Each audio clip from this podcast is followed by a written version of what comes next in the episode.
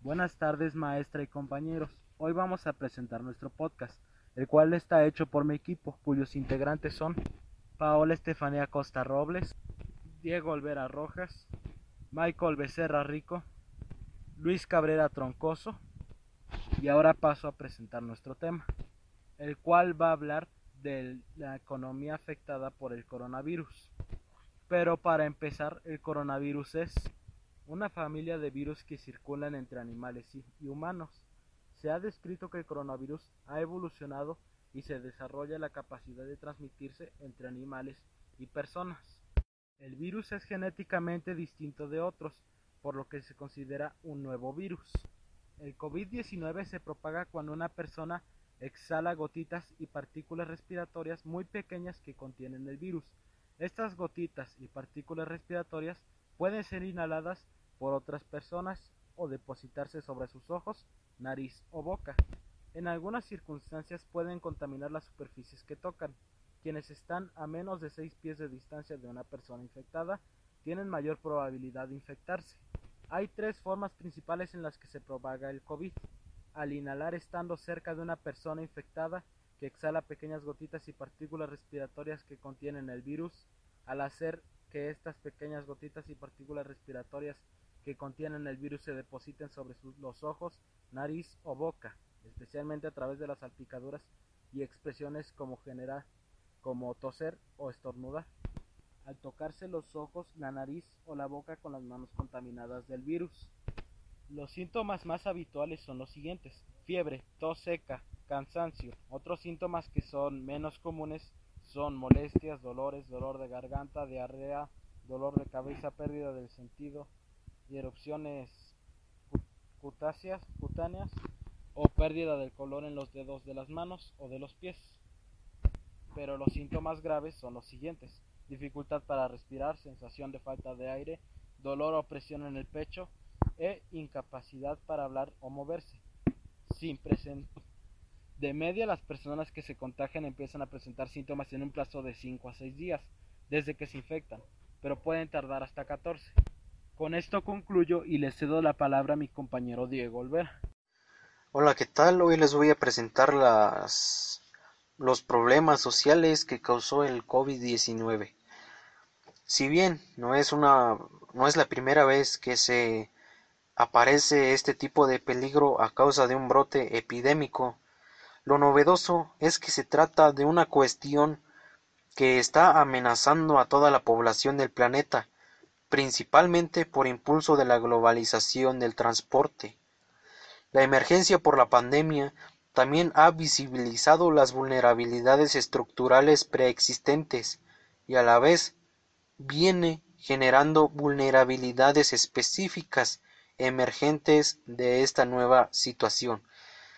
Ella constituye una situación disruptiva que genera altos niveles de estrés individual y colectivo, para muchas personas implica una situación trágica a causa de las pérdidas que deben afrontar, que son eh, pérdida de seres queridos, de la salud, de la vivienda o de bienes o de empleo. En lo que respecta a las personas, surgen manifestaciones emocionales como angustia, desconfianza, ansiedad, temor al contagio, enojo, irritabilidad, sensación de indefensión frente a la incertidumbre e, e, impotencia. También han surgido expresiones de discriminación y, y estigma frente a las personas diagnosticadas con COVID-19, dado que es una enfermedad transmitible, nueva y desconocida. Estos problemas se complejizan en el caso de personas con dificultades cognitivas que afectan su toma de decisiones, en aquellos que presentan carencias educativas y materiales que ya estaban en condiciones de vulnerabilidad social por la informalidad o falta de trabajo, por la marginalidad en la cual se encontraban dentro de la sociedad, por su condición etaria o por las carencias de su vivienda. En lo que respecta a las comunidades, El aspecto clave radica en que dependemos unos de otros para salvarnos. Es decir, las medidas higiénicas de prevención no tendrían efecto si las otras personas no tomaran recaudos, no solo por mantener la higiene, sino también por el nivel de responsabilidad individual y ciudadana en cuanto a la transmisión del virus. Al mismo tiempo, se pone de manifiesto y se consolida la necesidad de abordar el problema desde una perspectiva multirriesgo, que es riesgo de contagio, de perder las fuentes de trabajo, de no recibir asistencia médica efectiva y oportuna, o de no contar con agua potable por la activación de otras amenazas como sequías, inundaciones o huracanes. Por su parte, los gobiernos enfrentan desafíos inéditos en la gestión de la pandemia.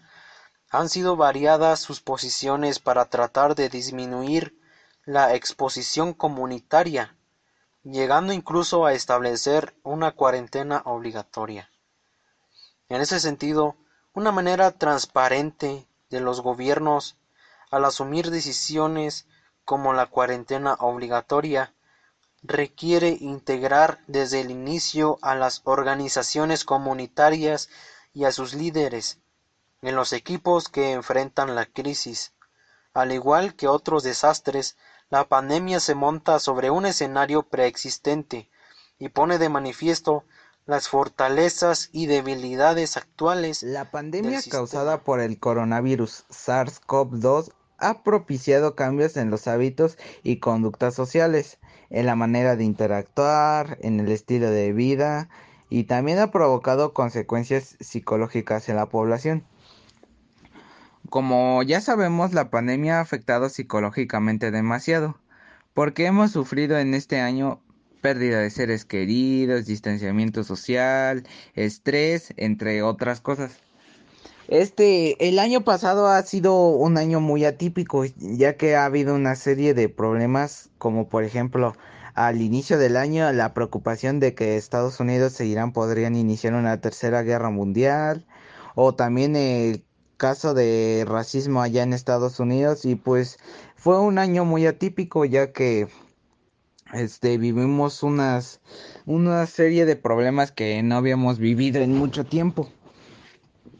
Un claro ejemplo de cómo la pandemia ha afectado psicológicamente es en el caso de los médicos, que son los que, ahora sí, los que cuidan de nuestra salud. Pues ellos no han podido ver a su familia porque pues al verlos pueden sentir más angustia y, y aún más preocupación al verlos y también como una medida de seguridad este la ejecutan porque puede ser que ellos tengan el virus y pues tengan eh, infecten a, sus seres queridos, ya que ellos están en el contacto directo teniendo diario a diario eh, los casos de coronavirus. También en los en el caso de los niños, por ejemplo, los niños que van, iban en el kinder, que apenas empezaban a relacionarse, extrañan este eh, salir con sus amigos, jugar con ellos y todo eso porque pues quieras o no ha sido un distanciamiento social que ha afectado demasiado. También otro caso podría ser en el caso de alguien que practica fútbol, por ejemplo, que no ha podido ir a jugar fútbol porque las canchas están cerradas. ¿Por qué? Pues por miedo a contagiarse. Y pues sí, y si seguimos seguimos viendo una serie de problemas que pues al final de cuentas em, nos damos cuenta de cómo la pandemia nos ha afectado psicológicamente y que es necesario ya salir de este problema. Pero para salir de este problema tenemos que acatar todas las instrucciones del, del sector de la salud, porque si no las acatamos vamos a tardar aún más en salir de este problema. Por eso yo considero que debemos de darle cierta importancia a, esta problemática, ya que pues todos ya queremos regresar a nuestras vidas normales, pero pues aún no podemos. Como por ejemplo queremos salir a comer, este, caminar en la calle sin la necesidad de usar gel antibacterial y cubrebocas. Y pues, quieras o no, esto nos, nos causa un estrés muy grande al decir, ay, tengo que salir con cubrebocas o así. Y pues te estresa ya traer todo el día cubrebocas, por ejemplo, en el trabajo. Y pues por eso es muy importante este, no bajar la guardia porque esta pandemia aún no sigue. Ahorita con las vacunas, pues ha ido un poquito mejorando, aunque en México ya han subido los casos, pero es porque la gente se ha confiado. Entonces eso nos da a entender que no nos debemos de confiar. Porque si queremos salir de esta problemática, tenemos que acatar las órdenes para poder salir de esta, de esta pandemia y regresar a nuestra vida normal como la conocíamos antes de esta problemática. Y pues todavía no termina el año y pues puede ser que la podamos terminar, que terminamos de vacunar y todo eso. Entonces, pues es importante no bajar la guardia y pues siempre tener mente fría para esto. Bueno, como anteriormente mis compañeros les mencionaron que era el COVID, cómo afectó a la sociedad, y esto yo les hablaré un poco sobre una entrevista que le hice a algunos de mis familiares. Realmente no la pude grabar, pero igual les voy a comentar algunas cosas que me parecieron un poco importantes. Primero que nada, este, el COVID afectó muchísimo económicamente a las personas, ya que había muchísimas personas que dependían económicamente eh, al igual que por ejemplo los que están en el mercado de sus puestos, este, vendedores ambulantes. Pero ¿qué pasó con el COVID? Mm, cerraron todo, ni siquiera dejaron que vendieran. Igual las tiendas las cerraron, las tiendas que no eran indispensables. Entonces, más que nada, esto afectó muchísimo a, a las personas, ya que pues obviamente ya no tenían recursos y ni siquiera tenían cómo sacar dinero ya que les habían cerrado sus tiendas. Eh, al igual que afectó a muchísimas tiendas, a pesar de que no las cerraron, los afectó bastante, ya que yo tengo una tía que es comerciante, estuve platicando ayer con ella y me comentó que la verdad sí bajaron un 60% las ventas por el COVID, ya que igual persona nada más compra lo indispensable y muy apenas alcanzan y ni siquiera se dan un gusto. O sea, eso es algo que afectó este Ahora vamos psicológicamente. Mm, psicológicamente afectó a la mayoría de personas, un 90% de personas el COVID los afectó psicológicamente. Y no digo que haya sido así directamente, sino que igual les provocó ansiedad, depresión, este, sentirse solos, reprimidos, ya que pues con el COVID no se podía salir a ningún lado por seguridad, obviamente. Entonces, pues ya no salían con sus amigos, algunos salieron de las prepas sin despedirse, de las secundarias. Esto se afectó muchísimo. De hecho, subieron este, los suicidios en este tiempo, ya que igual como les digo, se sentían depresivos, solos, tristes y pues la única opción que tomaban era el suicidio, cuando en realidad esto debió de haber bajado. Este, al igual que pues sí, era de esperarse, ¿no? Pues todo el día en su casa obviamente iba a pasarlo. Algunos que se quedaron sin trabajo, no sabían qué hacer y pues se suicidaban. Este, y pues de esto hablamos en este podcast. Este, la verdad que yo les recomiendo de verdad que se cuiden muchísimo. Este, yo tuve un familiar que no creía en el COVID, pero después de unos meses tuvo COVID y realmente es una enfermedad muy fea que te deja pues muchas, ¿cómo se podría decir? Mm, bueno, en fin, te deja muchos daños. Este, te agitas mucho al caminar, este, si, haces mucho ejercicio físico, te agitas igual mucho, este, hay veces en que se te va la respiración, y no lo digo porque lo esté inventando o algo así, sino que realmente esto le pasó a familiares míos, y realmente lo digo por lo que vivimos, por lo que pasó, el medicamento es carísimo, y ni siquiera te asegura a que puedas vivir.